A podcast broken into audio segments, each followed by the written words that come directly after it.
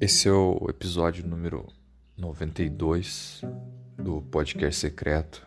E apesar de eu já ter contado essa história um milhão de vezes já, eu quero parar de contar essa história. Não quero mais contar ela. Então eu vou gravar aqui pra. Sei lá, quem escutar, escutou e eu não vou mais contar essa história. Na verdade, não é bem uma história completa, porque uma parte dela eu não posso contar aqui, não tem como contar no podcast, só pessoalmente. E aí, para alguns aí eu já contei, e, e quem não escuta podcast secreto ou quem escuta nem. Né, não é pra ouvir. É história, uma história sobre meu tio Jossi, tio Josenei. Ou só Jossi. Tio Jossi é um cara bem interessante. Homem trabalhador, deve ter hoje em dia mais de 50 anos, sei lá, uns 53 anos até, eu acho. Uh, ele é baixinho, tem os olhos claros, azulado, verde. E se tu olhar o Mad Max, o primeiro Mad Max, o meu tio se achava parecido com o Mel Gibson no primeiro Mad Max. Então ele sempre diz, sou Mel Gibbs, ele dizia assim. Mas ele não é um homem muito estudado, né? Não, não, não é um homem de, de títulos de, de estudantis, assim, altos. Na verdade, não sei dizer a escolaridade dele, mas é bem baixa, com boa parte da minha família. O Jossi, ele sempre trabalhou com, como um cara que sabe fazer de tudo um pouco. Especialmente coisas que tem a ver com, com ser pedreiro. Ele era zelador de prédio, mas fazia de tudo, faz de tudo um pouco ainda, né? Daí, nativa. Desde tanto que ele construiu umas três casas já. Tudo dele, né?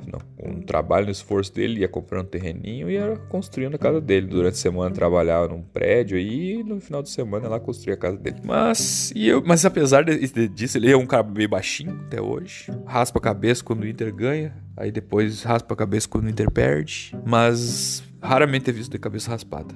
Anda sempre com bonezinho e com a sua Monarch barra forte. Quilômetros e quilômetros por dia, pedalando do trabalho para casa e, e, por tudo. Tio Jô é um cara muito legal. E ele tem uma característica muito marcante dele. Primeiro que ele é um cara, né, vamos falar bem sério aqui, muito forte. Forte fisicamente. Tanto que uma vez meu avô ganhou um prêmio na loteria. Não sei exatamente qual prêmio. Meu avô ganhou um dinheiro lá Quer dizer, é o que a gente acha, né? Que surgiu uma grana. Ele reformou o teto da, da casa dele, casinha dele lá na vila, e baixou um caminhão de botijão de gás pagarizado da rua pro pessoal, pros vizinhos. E aí, né, na, nessa vez que aconteceu isso aí, Ia lá, me lembro de eu, meu irmão tá carregando um. A gente levava o botijão cheio na casa das pessoas e dizia: Olá, tudo bom? Sou neto do seu gaúcho. E ele tá doando aí um botijão cheio em troca de um botijão vazio. Se a senhora tiver um botijão vazio, a gente pode levar e trocar pelo botijão cheio. As pessoas nem ficavam desconfiadas. Ah, do seu gaúcho, claro. E já receberam a trocar o botijão na hora lá. E aí o meu irmão seguro, devolvendo o botijão vazio mais leve, leve, obviamente, para casa do meu avô. Enquanto isso, meu tio carregava um botijão cheio em cada mão e ainda passava alguém, ele acenava pra pessoa com o botijão na mão. É isso aí o nível de força do tio Jossi. Mas ele não deve ter 1,60m. Ok. Só que ele tem uma outra característica dele, que ele é um cara que ele, apesar de dar pouca escolaridade, ele gosta de ser... de acertar sobre as coisas. Falar ou fazer um comentário que tá certo sobre as coisas. Por exemplo... Ah, e esse comentário ele tá certo porque ele, porque ele chuta muito abaixo é uma estimativa que ele dá que, obviamente, vai fazer sentido porque é muito abaixo da estimativa real. E ele, sei lá, imagina um. um olha, olha um. Tinha a caixa d'água do prédio lá, certo?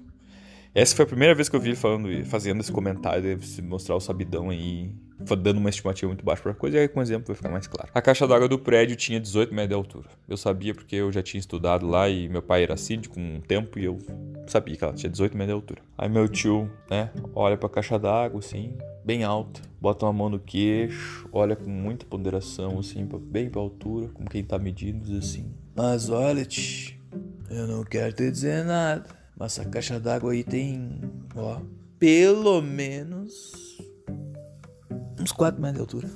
Só que a caixa d'água tinha 18 metros. E não foi bom exemplo, mas os outros exemplos que eu vou dar pra vocês talvez façam mais sentido.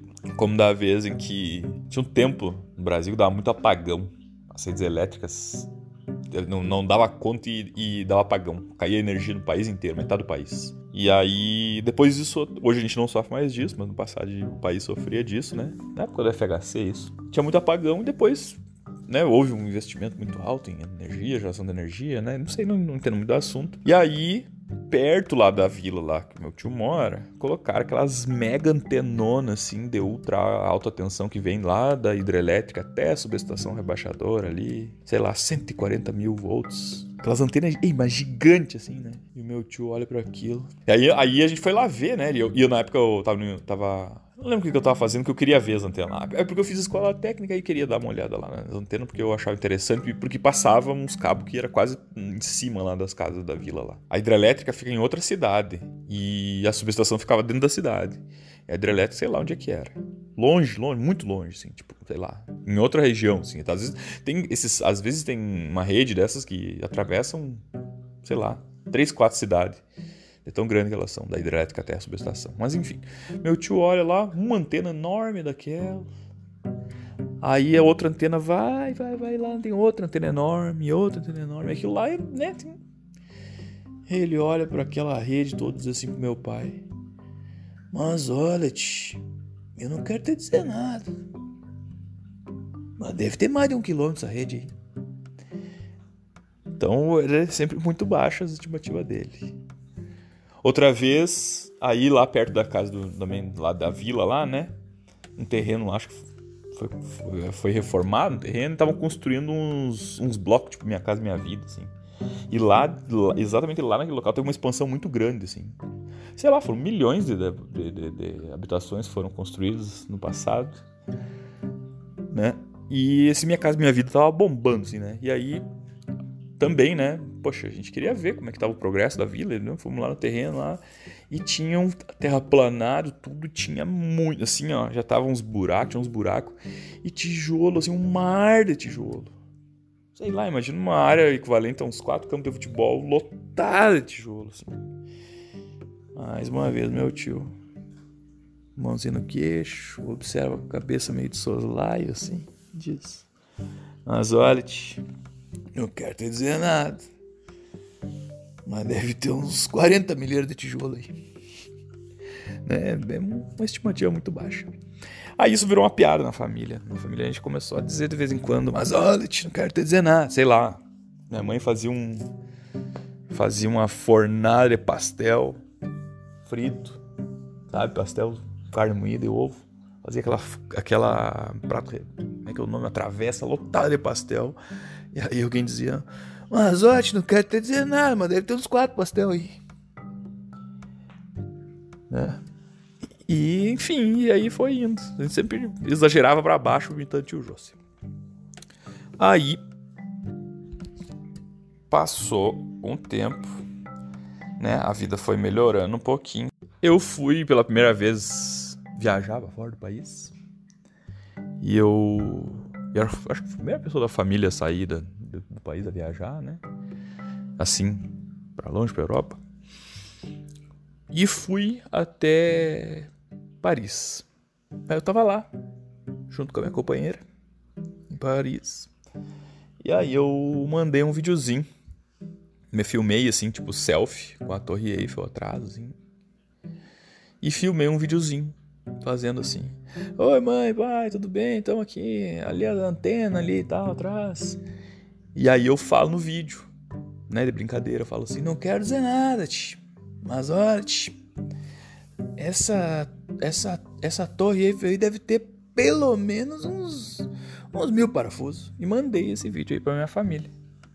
Aí, nossa, tinha viajado, tava lá mandando um momento importante na família, né? E aí minha irmã pega esse vídeo e mostra pro meu tio Jossi. Meu tio olha pro vídeo, né? Vê ali eu falando: Ah, ah, essa torre aí deve ter pelo menos mil parafusos. Aí ele olhou pro vídeo e disse: Mas eu acho que tem mais, hein?